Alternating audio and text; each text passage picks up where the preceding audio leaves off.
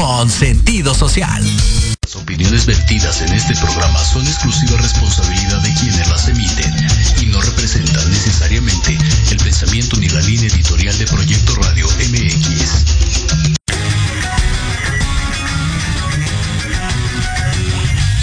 Yokoso.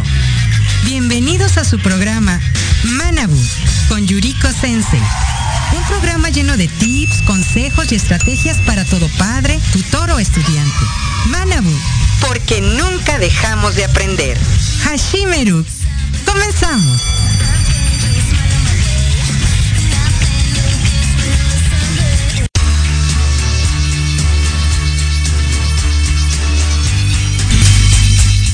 Konnichiwa, muy buenas tardes a todos. Es un gusto volver a estar con ustedes. A todos los que ya se están conectando, como la maestra Ivonne Tristán, muchísimas gracias. Feliz tarde.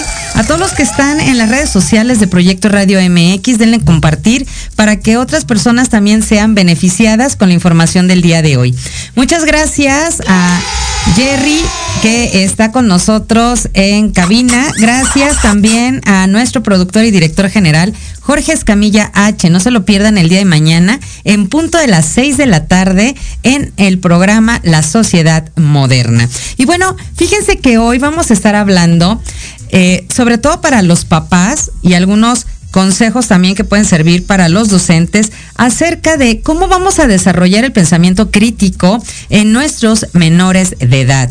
O bueno, también podemos retomar algunos consejos ya que estamos adultos o para aquellos chicos que ya no son tan niños, que están en una etapa de juventud y entonces podemos hacerle estos tipos de ejercicio o recomendaciones para que ellos puedan desarrollar el pensamiento crítico. Ya vimos nosotros cómo inferir, cómo hacer inferencias y entonces vamos con el siguiente nivel de este eh, de esta habilidad del pensamiento, no solamente matemático, sino el pensamiento en general. Y bueno, me van a preguntar, ¿a qué nos estamos refiriendo cuando hablamos del pensamiento crítico? Bueno, es cuando tienes la capacidad o desarrollamos en nuestros chiquitos la capacidad de analizar y evaluar la consistencia del razonamiento, el qué, por qué, ver la relación de causa-efecto, el decir estoy de acuerdo, por qué, estoy en desacuerdo, por qué, si me agrada, no me agrada y dar la razón. El pensamiento crítico no es eh, un concepto nuevo. Últimamente sí tenemos más actividades para desarrollar el pensamiento reflexivo, para hacer inferencias, para hacer críticas, etcétera, pero no es algo que digamos es de hace un año o dos años. No, nada que ver. El desarrollo del pensamiento crítico, si nosotros vemos el antecedente histórico, tendríamos que remontarnos hasta la época de Grecia, de los grandes maestros, de Sócrates, de su mayéutica, de Platón, de su dialéctica, de Aristóteles, de su retórica. Y bueno, tendríamos que ir mencionando todos estos personajes que han sido icónicos, no solamente por sus aportes a la filosofía, y a la ciencia en sí, sino también a la enseñanza o en este caso al proceso enseñanza-aprendizaje. Y bueno, el pensamiento crítico sirve para identificar, fíjense bien, cuando nosotros estamos en peligro real. No es decir, ay, es que me dan miedo los perros, ahí viene un perro y estoy en peligro. No. El pensamiento crítico es desarrollar en los niños el que ellos puedan advertir ciertas señales que les permitan identificar situaciones de peligro. Por ejemplo, huele a gas. Entonces, no me acerco a la cocina, no camino frotando los pies sobre alguna superficie que pueda ser estática, levantar una chispa y provocar una explosión. Tan fácil y tan sencillo como el que están oliendo a gas. Otro punto del pensamiento crítico, por ejemplo, es cuando afirmamos algo porque nosotros creemos que es cierto. Ah, es que yo creo porque me dijeron que alguien dijo, no, eso no es pensamiento crítico.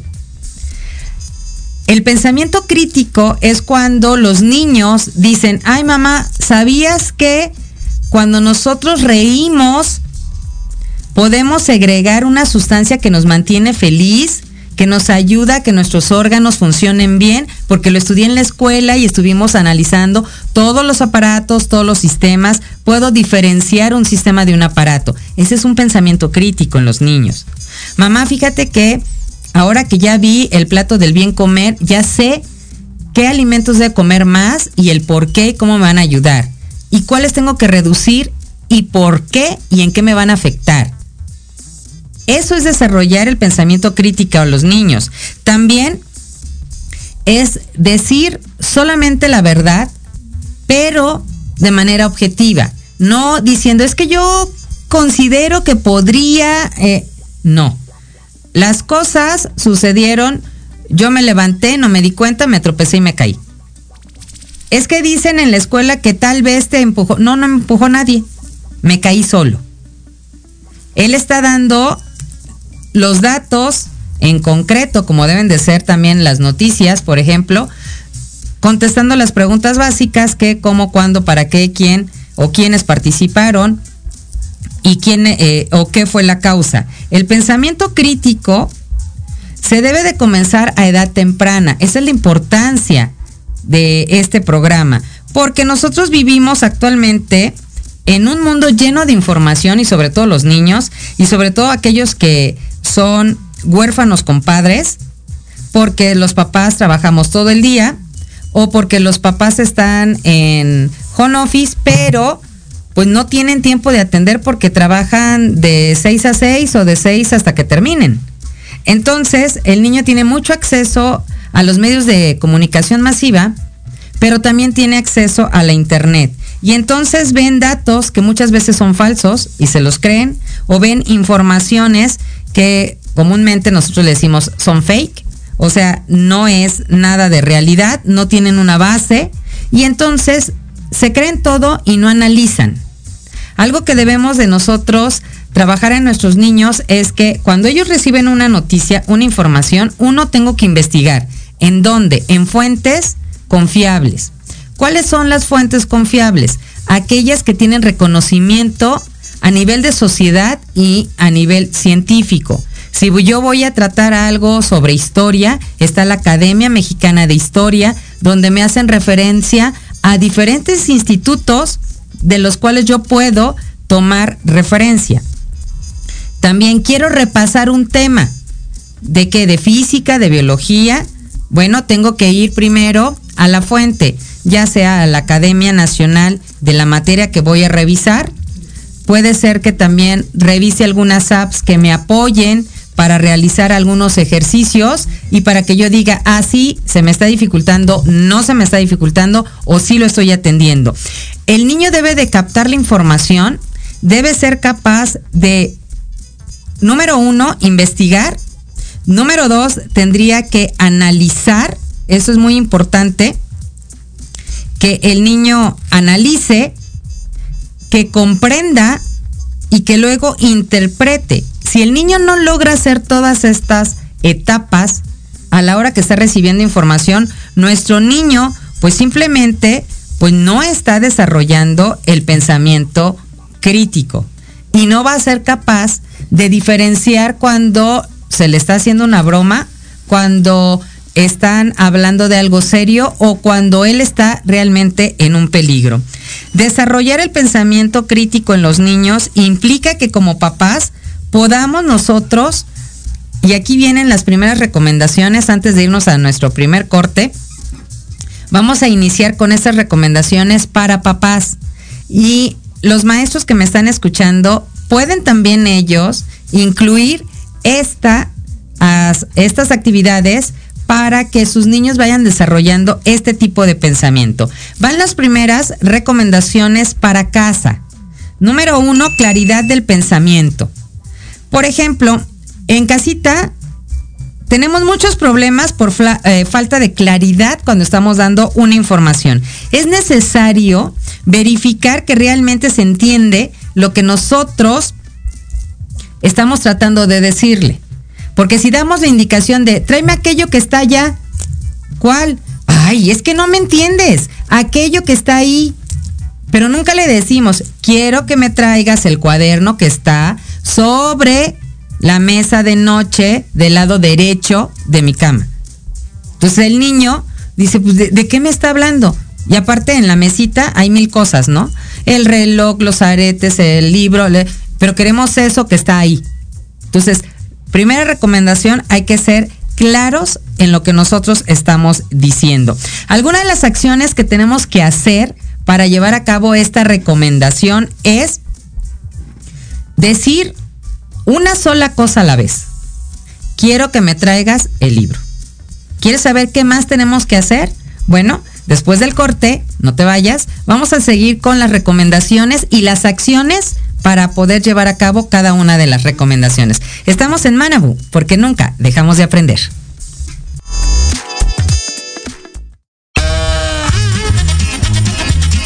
Oye, oye, ¿a dónde vas? ¿Quién, yo? Vamos a un corte rapidísimo y regresamos. Se va a poner interesante. Quédate en casa y escucha la programación de Proyecto Radio MX con sentido social. ¡Uh, la, la chulada!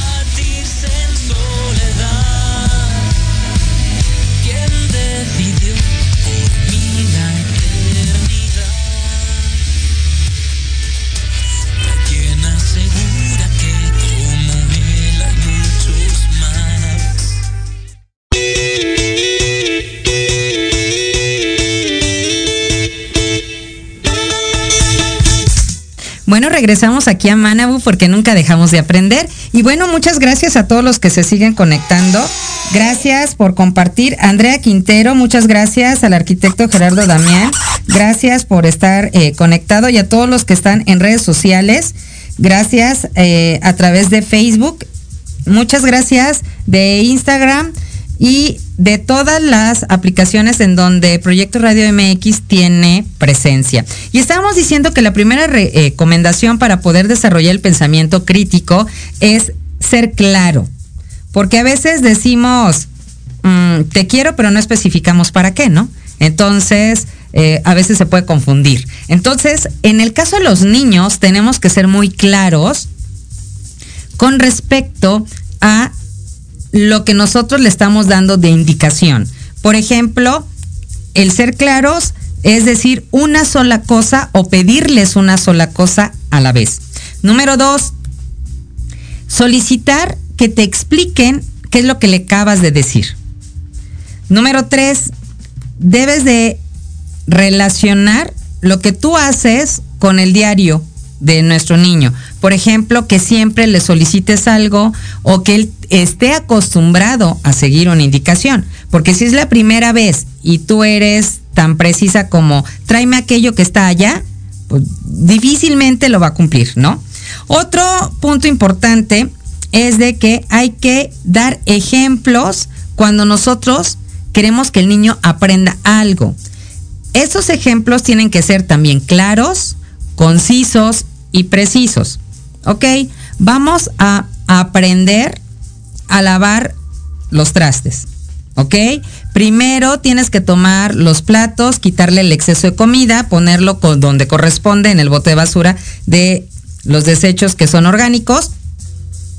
Y después enjuagas el plato y ya agarras el estropajito o la esponja, le pones el jabón, tallas por ambos lados y después enjuagas.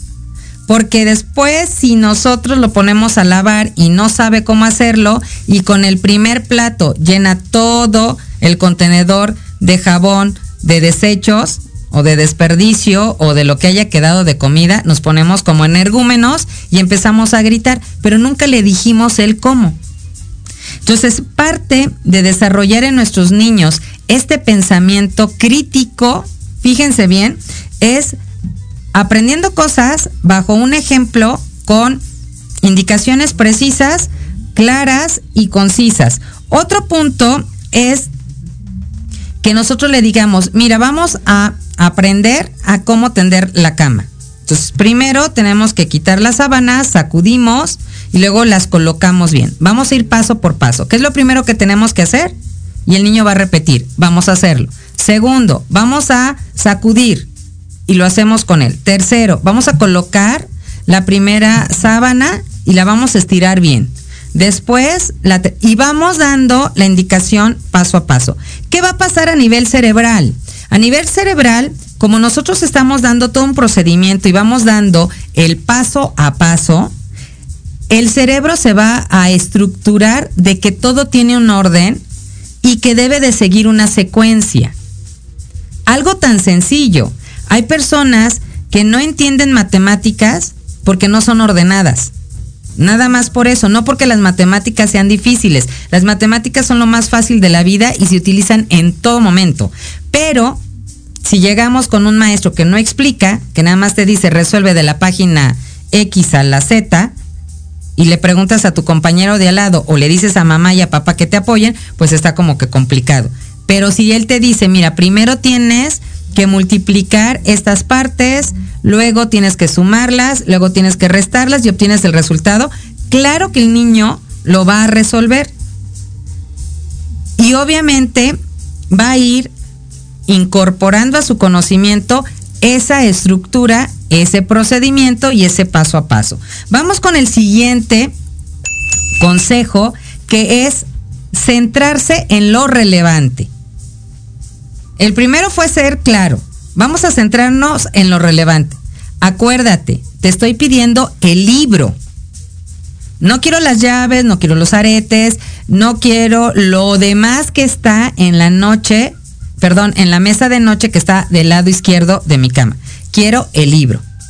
¿Qué fue lo que te pedí? El libro, mamá. Ah, ok. Si nosotros hacemos eso, el niño por naturaleza es inquieto y distraído, porque está niño. Entonces va a llegar, va a ver todas las cosas que están y a lo mejor vio un juguete y se para y agarra el juguete, pero se va a acordar que le están pidiendo el libro. Entonces va a tomar el libro y se va a regresar, aunque traiga además el juguete que quería, o que había visto o que estaba ahí tirado.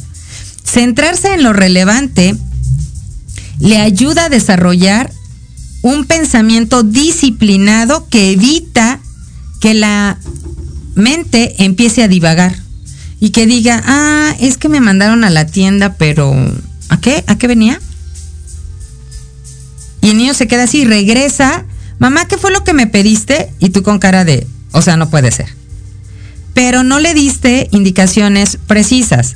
Quiero que vayas a la tienda y me traigas un kilo de azúcar. ¿Qué es lo que vas a hacer? ¿A dónde vas a ir? A la tienda. ¿Qué vas a hacer? Voy a comprar. ¿Qué vas a comprar? Un kilo de azúcar. Ah. Si nosotros somos, al parecer, reiterativos, en el desarrollo cerebral de nuestro menor se está construyendo esa estructura. A nivel neuronal, las dendritas que tienen unos bracitos donde unen una neurona con otra, le permite pasar esa información más rápida, porque es un mensaje claro, conciso, corto, muy preciso y aparte tiene esa parte de que lo está reafirmando con una pregunta y yo estoy contestando. Quiere decir que sí te estoy entendiendo, mamá, el mensaje. Pero eso también puede pasar cuando tienen una tarea y te dicen, ah, es que el niño va a hacer una maqueta del sistema y se quedan. Sí, pero la mamá o el papá en casa no saben qué sistema estás viendo, el sistema solar, el sistema nervioso, el sistema endocrino, ¿cuál sistema? Y tú lo das por hecho como maestra y entonces dices, vas a hacer una maqueta del sistema. Y todas las mamás te vuelven a preguntar lo mismo en el chat. Maestra, sí es una maqueta, sí. ¿De qué sistema? Pues del que estamos viendo. Esa no es respuesta. Tienes que ser específica, igual en las tareas. Si tú acostumbras a que los niños tengan la lista de tareas para la semana, como profesor, por ejemplo, lunes, martes, miércoles y jueves y los viernes entregan las tareas, es más difícil que un niño no te entregue tareas. Porque ellos tienen estructurado desde lunes a nivel cerebral que tienen que entregar tarea diaria de lunes a jueves. Y los viernes no. Porque los viernes es cuando si alguno se atrasó con calificación menos, pero te la va a entregar. ¿Qué nos va a decir? que nosotros dentro de estas actividades, para centrar lo relevante, podemos como papás en casa preguntarle a él qué es lo que le estamos pidiendo o qué es lo que él nos quiere decir. ¿Qué pasó? Tendríamos que preguntarle cuál es el problema o qué me quieres decir qué necesitas o cómo te sientes. Ser muy específicos en las preguntas. Después, tendríamos nosotros como papás preguntarle, ¿qué es lo más importante de lo que me acabas de decir? Ah, es que se me olvidó entregar un trabajo. Porque ya había empezado a comentarte que, mira mamá, es que la maestra me llamó la atención, pero también le llamó la atención a su tanito, menganito y tataranito. Este, y estábamos platicando, ok, de todo lo que me estás platicando, ¿cuál es lo más importante? ¿Qué es lo referente a ti? Ah, es que a todos se nos olvidó entregar el trabajo, pero yo sí lo tenía. ¿Cuál es lo más importante? Que no lo entregué. ¿Qué es lo que vas a hacer? Es que quiero que tú hables. No, ¿qué es lo que vas a hacer? Ah, pues este, tengo que decirle a la maestra que lo olvidé, pero que sí lo tenía. Bueno, habla con la maestra para ver si hay la posibilidad de que te reciba el trabajo. Pero los niños y muchas personas adultas también, siempre estamos contando muchas cosas y nunca decimos cuál es lo relevante. Entonces, nos hace falta desarrollar ese pensamiento crítico. No tiene que ver nada con género, de masculino o femenino, pero hay muchas personas que somos así. Entonces, tenemos que centrarnos en la pregunta clave, ¿qué es lo más importante que quiero comentar, transmitir, decir o que se entienda? Si nosotros tenemos claro cuál es el mensaje, entonces podemos pasar a la siguiente actividad. ¿Cómo puedo asegurarme eh, nosotros como papás, o cómo te puedes asegurar tú como papá o como mamá, que la información que te está dando realmente es importante?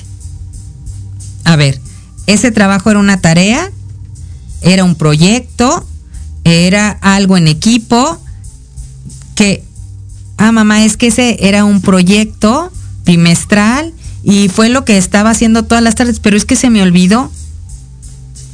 Ok, ¿qué podríamos hacer para que no se te vuelva a olvidar? Ah, bueno, podríamos escribirlo. Buena idea. ¿En dónde? ¿Cómo? Y el niño va a ir analizando la situación y proponiendo.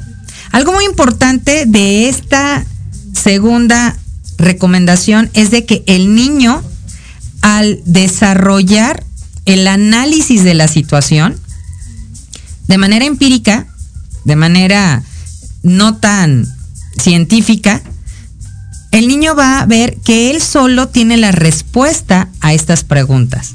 Y entonces le, te puede decir, mamá, ¿qué te parece si eh, ponemos una hojita plastificada de un color llamativo, un color fluorescente, y que ya que esté plastificada ponemos ahí los pendientes de la semana.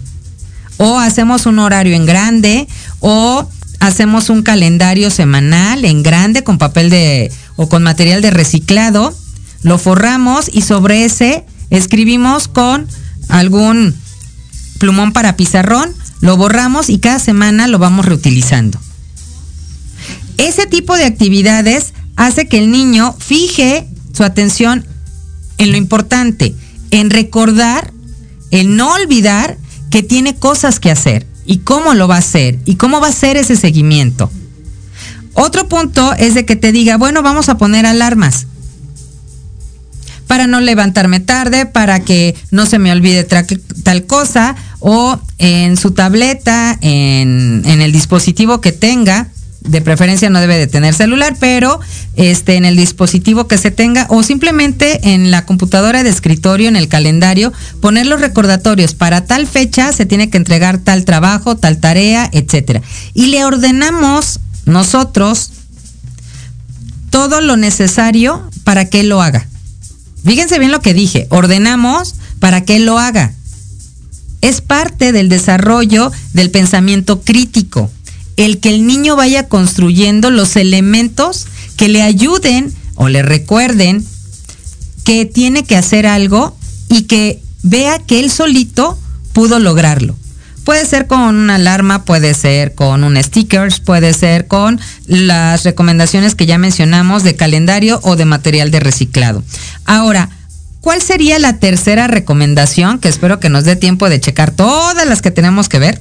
no, se espanten, no son muchas. Pero la tercera recomendación, aparte de ser claros, precisos, de fijarnos en el mensaje claro, en hacer actividades para reforzar las actividades que tenemos que hacer de manera cotidiana, sería, formúlate preguntas. Tú como mamá, ¿qué es lo que quiero que aprenda hoy? ¿Qué es lo que le tengo que recordar? ¿Qué hábito tengo que reforzar? Y sobre esas preguntas es indispensable que aprendas a comunicarlas o a transmitirlas de manera específica. ¿Cómo lo vas a hacer con tu niño o con tus hijos? Número uno, tienes que hacer preguntas adecuadas. Tienes que identificar el propósito de lo que tú le estás preguntando, porque si tú le preguntas, oye, ¿quieres helado de fresa o de chocolate? Pues eso no te va a desarrollar mucho, solamente te va a dar una disyuntiva y al niño también para hacer una selección. Pero si tú le preguntas, oye, ¿qué te parece si ahora que ya estás haciendo más ejercicio, ponemos una hora para ejercitarnos? ¿A qué hora te gustaría más? ¿Qué te gustaría hacer? ¿Caminar, trotar, correr, seguir una rutina de YouTube o de algún otro de eh, plataforma? ¿Qué, ¿Qué es lo que te gustaría hacer o bajamos una app? El niño empieza a razonar y entonces te da sus puntos de vista. Hay que recordar que los buenos pensadores constantemente están haciendo preguntas y recibiendo preguntas que ellos analizan, comprenden, desmenuzan y ya que entendieron, contestan. Conforme los vamos acostumbrando nosotros, ese proceso se hace más rápido. Pero si vemos que nosotros le preguntamos al niño y tarda en responder, no respondas por él. Porque se está acostumbrando a realizar todo ese proceso. Recibo la pregunta, la analizo, la comprendo, la desmenuzo, la entiendo y la contesto. No todos podemos hacerlo tan rápido como cuando te hacen cálculo mental. 25 por 4. Hay niños que te dicen 100. Estás terminando tú de dar el cálculo mental y te están dando la respuesta. Hay otros niños que tienen que hacer la operación mentalmente. Hay quienes todavía están en el conteo y aún estando en primaria alta o en secundaria, utilizan el conteo de dedos. Y se enojan los papás. No se tienen que enojar porque el niño no ha pasado de nivel. De lo concreto a lo abstracto. Y tienen que hacer actividades para poder brincar el conteo con los dedos a hacer el conteo mental. Pero si no se le enseña al niño, entonces no lo regañes o no digas, ay, es que no entiende. Ah, es que él no sabe. Ah, ya está en sexto y sigue contando con los dedos. Y seguirá contando hasta secundaria, prepa y universidad si no se le dan los ejercicios necesarios para hacer ese brinco de conteo a el conteo mental. Pero no es culpa de él porque él tiene que aprenderlo.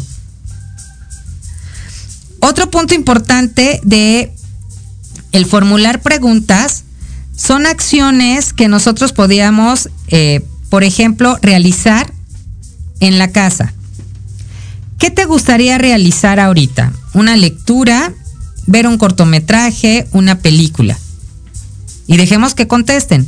¿Por qué? Ah, porque estoy aburrido. Pero ¿por qué quieres ver esa película? ¿Por qué quieres ver un cortometraje? ¿O por qué quieres leer?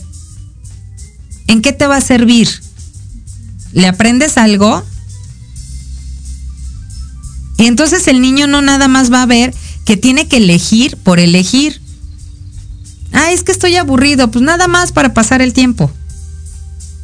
No, va a analizar, ok, yo quiero ver porque me dejaron en la de tarea, por ejemplo, preparar una exposición sobre, vamos a decir algo al azar, el libro del proyecto azul. Y los que lo hagamos vamos a tener puntos extras. Entonces yo quiero algo referente a eso. ¿A qué se refiere? Leemos sobre eso, vemos una película, vemos el documental, vemos la serie que está en televisión de paga. ¿Qué, hacemos? Porque tengo todavía siete días para prepararlo. Entonces, él ya analizó que el tiempo que aparentemente puede ser perdido, lo puede ocupar para apoyarse en algo que es optativo. En este caso, hacer una investigación sobre el proyecto del libro azul.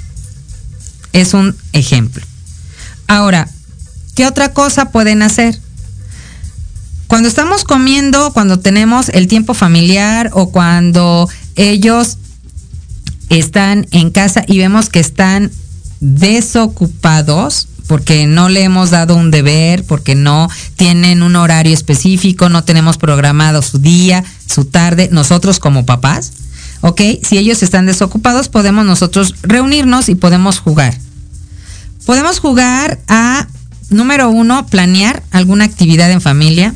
Podemos jugar a poder armar un rompecabezas. Podemos jugar también a descubrir qué pasaría si o a completar frases. De estos ejercicios ustedes pueden encontrar también o solicitarlos de manera escrita a través de Facebook o de Instagram en arroba Academia Manabuta Mení o en asesorías académicas Hayasaka o mandar un correo si quieren algo muy específico ya sea que nos den edades o que nos digan alguna problemática en concreto para que nosotros podamos orientarles.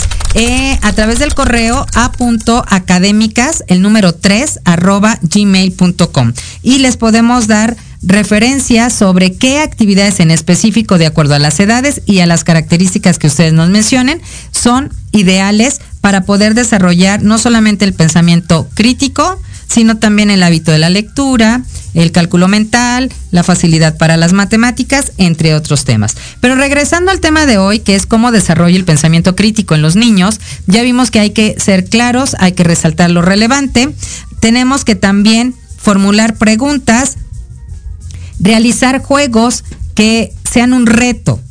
Si ya se sabe el Monopoly de por vida y de porque todos los días lo juega, entonces rétalo algo diferente en internet tenemos más de 100 juegos didácticos que se pueden eh, trabajar de manera interactiva o los puedes tú adquirir, pero les permiten a ellos desarrollar hábitos como la lectura, el cálculo eh, mental, también el poder trabajar el pensamiento reflexivo, el hacer inferencias y el pensamiento crítico. Ahora, otro punto importante es, quieren ir a una fiesta, pero seguimos en pandemia. Ya con un semáforo verde sandía, pero seguimos en pandemia. Entonces, no les vas a decir que no. ¿Cómo que no? No les vas a decir que no. A través de las preguntas, ellos van a tener que llegar a su conclusión. Por ejemplo, ok, ¿quieres ir a la fiesta? Sí, mamá, tengo muchas ganas de ver a mis amigos. ¿Cuántos van a ir? 20. Mm. ¿Cuáles son las recomendaciones para las reuniones? Ah, que asistan menos de 10. Ok. ¿En dónde va a ser? ¿En un lugar abierto o cerrado? Mm, cerrado. ¿Cuál es la recomendación oficial? En un lugar abierto. Cuando vayan a comer, si son 20, todos se van a quitar el cubreboca. ¿Todos ya están vacunados? No sé.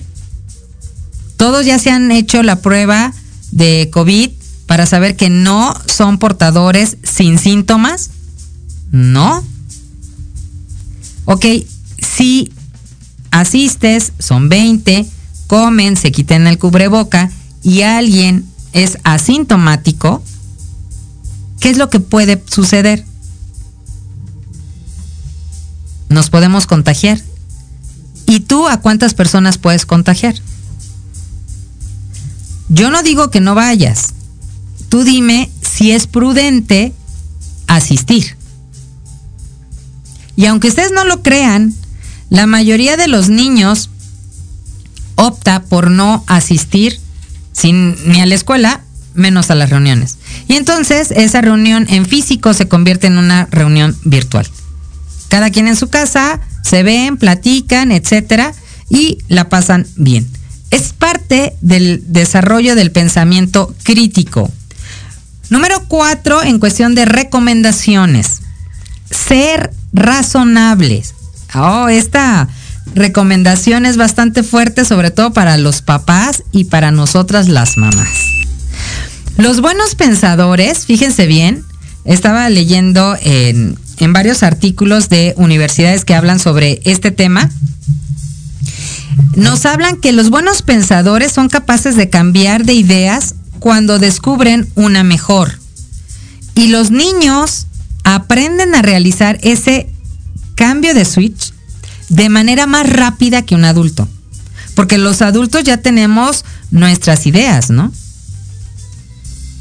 Ya tenemos preconcebidas muchas cosas y tenemos los prejuicios o los paradigmas tan marcados que es muy difícil ser partícipe de un nuevo paradigma o de una nueva idea.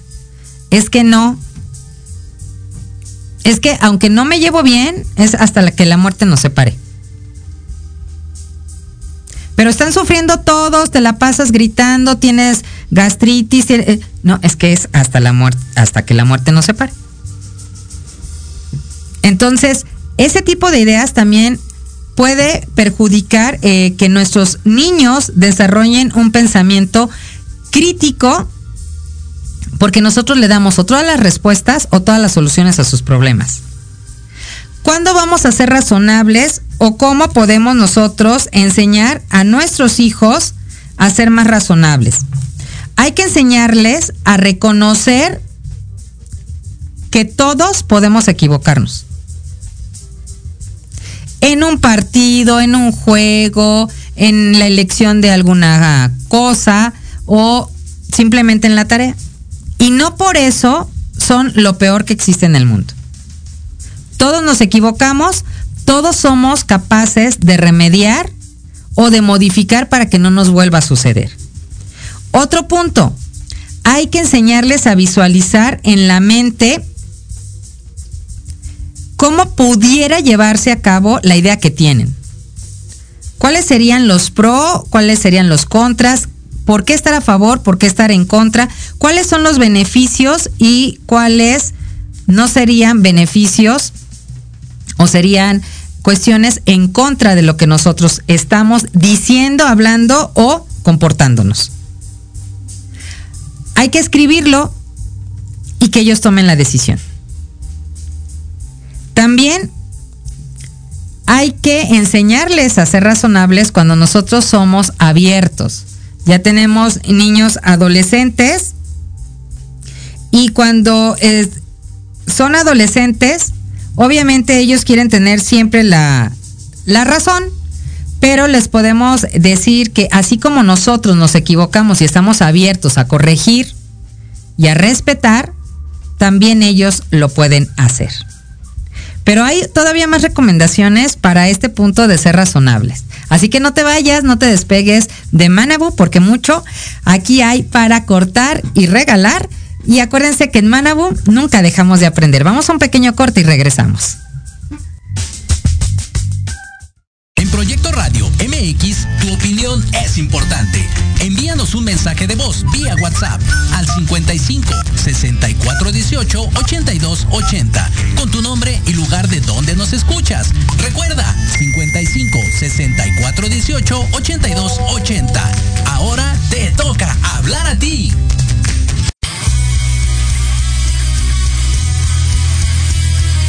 Music el espacio donde encontrarás nuevos talentos musicales. Información de tus artistas favoritos.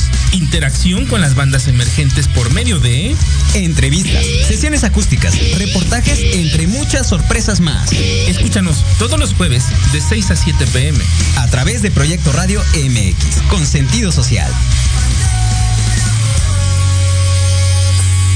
¿Quién dijo que los jueves en la noche deben ser aburridos?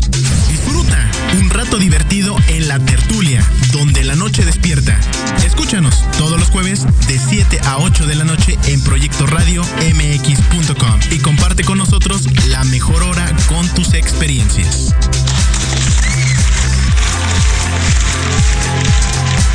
Porque de locos todos tenemos un poco, te invito a escuchar Locuras Elocuentes todos los jueves de 8 a 9 de la noche y por si fuera poco, para terminar más loco, el último jueves de cada mes no te pierdas. Sin anestesia, con el negro consentido. Sí, conmigo. Con sentido social, solamente en Proyecto Radio MX. Con sentido social. Remate informativo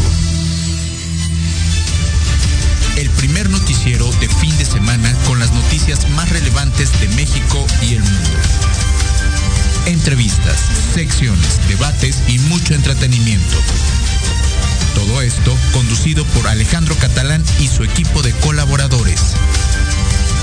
Todos los viernes de 9 a 10 de la mañana por la frecuencia de Proyecto Radio MX.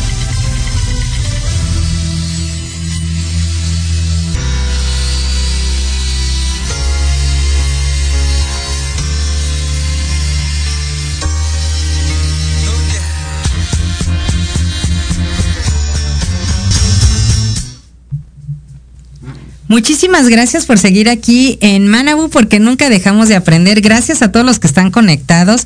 Y voy a mencionar algunos. A mi hija Aiko, gracias. A mi señor padre José Mazaru Hayasaka Kubasoy. A Carlos Amador, muchas gracias por conectarte. Carla Tobar, hasta Estados Unidos. Un abrazo, amiga. A nuestro queridísimo, y bueno, soy su fan, Leo López, acuérdense que él tiene un cambio de horario en Hablando de ti con Leo todos los miércoles en punto de las 8 de la noche. Ya saben que si quieren recargar vitamina, si se quieren recargar de ánimo y buena vibra, no se lo pierdan todos los miércoles en punto de las 8 de la noche y los viernes en punto de las 8 de la noche también con el Rumi Mayor, con Jerry para que estemos en Entre Rumis todos los viernes de 8 a 9 para cerrar con broche de oro nuestra semana. Gracias a Andrea Quintero, gracias a Marlene López, a Miguel Alejandro Miranda y gracias a todos los que le están dando compartir. Muchísimas gracias el pensamiento crítico en nuestros menores. Y estábamos viendo que la recomendación es ser razonable. Un punto importante es que nosotros podemos ser razonables cuando, a propósito, tenemos un error dentro de la casa. Por ejemplo, queremos nosotros primero servir el plato fuerte en lugar de la sopa y entonces los niños van a decir, mamá, no ha servido la sopa. Ay, perdón. Ese detalle tan pequeñito que ustedes pueden decir es insignificante, les enseña a los niños que somos abiertos y que somos razonables. Reconocemos que nos equivocamos en algo tan pequeñito. Pero también cuando el niño tiene una llamada de atención en la escuela, típico que llegamos, nos dan la queja en la escuela o nos hablan o tenemos la videollamada de la escuela y nos dijeron, es que su hijo va, va, va, va, va. Nos volteamos y ya tenemos la cara toda iracunda, enojada, porque nos llamaron, se quejaron. Hay que contar del 1 al millón si es necesario, porque luego ya del 1 al 10 no basta. Entonces, del 1 al millón, respirar. Ya que estemos calmados, entonces si llamar a nuestros hijos o a nuestro hijo en cuestión y preguntarle qué pasó. Hay que escuchar siempre las dos versiones, como si fueras un investigador privado o un investigador, un detective. Escucha las dos partes y acuérdate que la prioridad es creerle a tu hijo. Tu hijo es el que tiene la razón, hasta que se demuestre lo contrario. Y además cada quien conocemos a nuestros hijos. Sabemos de qué son capaces y de qué no, y si son capaces de mentirnos o no. Eso es muy importante. Este tipo de acciones permite que nuestro niño aprenda a ser razonable, a no tomar una actitud negativa ante cualquier situación. ¿Por qué? Porque primero tiene que saber cómo sucedieron las cosas y cómo están en el lado A, en el lado B, y entonces yo tomo la decisión. Parte del desarrollo del pensamiento crítico es aprender a ser razonables y enseñarles que todo puede tener un cambio. ¿Qué otra cosa tenemos nosotros que enseñarle a nuestro hijo? Bueno, para que nosotros le enseñemos también cómo podemos hacer. Vamos con la quinta y creo que ya va a ser la última de las opciones que vamos a trabajar este día por el tiempo. ¿Qué es lo que tenemos nosotros que enseñarle a él? Ojo, para poder desarrollar un pensamiento adecuado, el niño, y aquí a los que no lo hacemos, sí nos tenemos que este, dar un coscorrón, al niño hay que enseñarle que tiene que reservar, reservar tiempo y espacio para él, para desarrollar el pensamiento crítico. Me van a decir, oye, ¿qué tiene que ver eso? ¿Qué tiene que ver que el niño aprenda que en el día a día tiene que hacer actividades, pero también tiene que aprender a tener un espacio para descansar para no hacer nada o para disfrutarse el solo. Debe de encontrar un espacio para poder enfocar otra vez su mente, sus energías en una cosa. No todo el día va a estar en actividades, no todo el día tiene que tener tarea, tarea, tarea o deber para realizar. También debe de tener espacio para jugar, espacio para dormir, para comer, para reír, para convivir debe de establecerse durante todo nuestro programa de día como papás un momento en el cual podamos nosotros desarrollar el gusto por estar solos, pero también otro tiempo para compartir en familia. Hay que invitarle a la autorreflexión. ¿Qué estoy haciendo? Lo que yo estoy haciendo, diciendo, es lo que realmente yo quiero. Es como quiero que me hablen, como quiero que me traten el mensaje que yo doy con mi actitud, con mis mensajes, con mis emoticones, con mis memes, es lo que yo quiero proyectar, es lo que yo quiero recibir.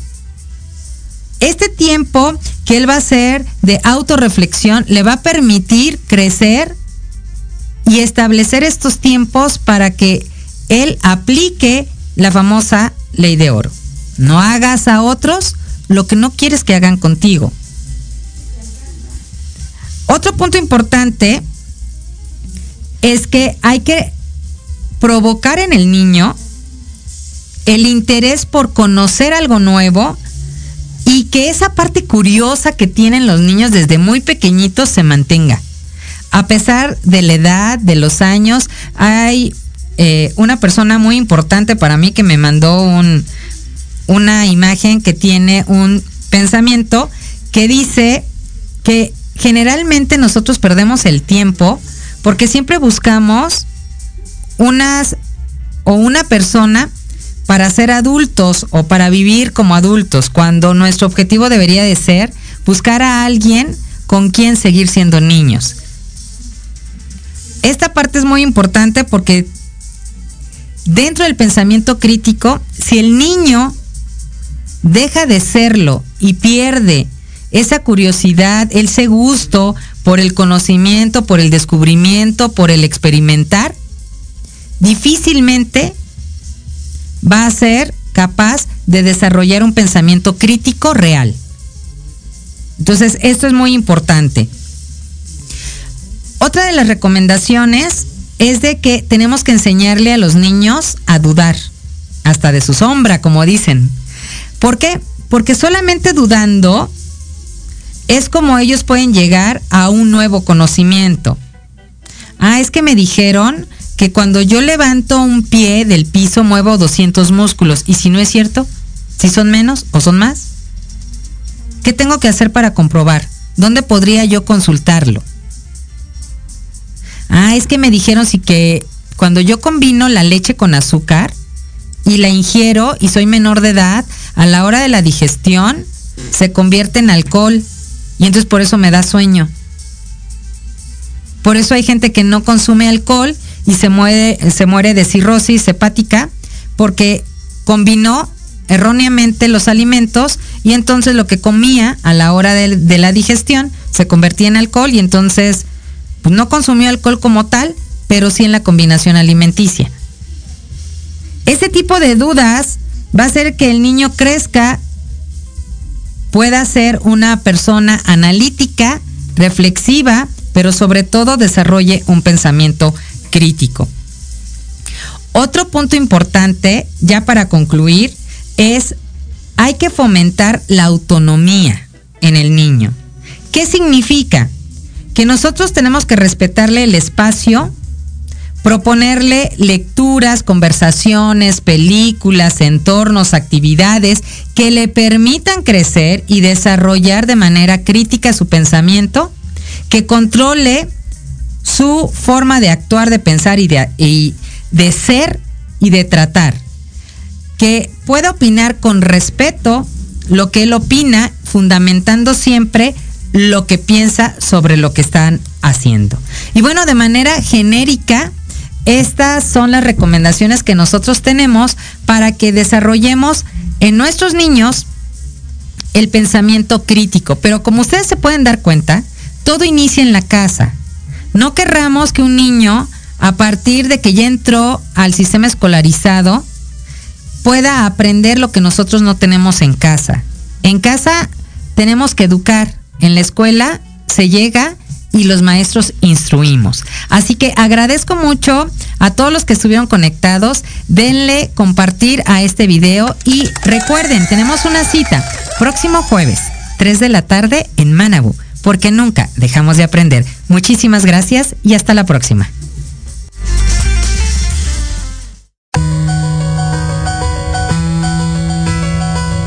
Muchas gracias por habernos escuchado en su programa Manabu con Yuriko Sensei, donde el aprender es nuestra consigna y meta diaria.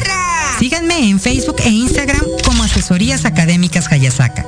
Les esperamos el próximo jueves de 3 a 4 de la tarde, aquí en Proyecto Radio MX. Y recuerda, Manabu, porque nunca dejamos de aprender. Domo arigato gozaimasu. Muchas gracias.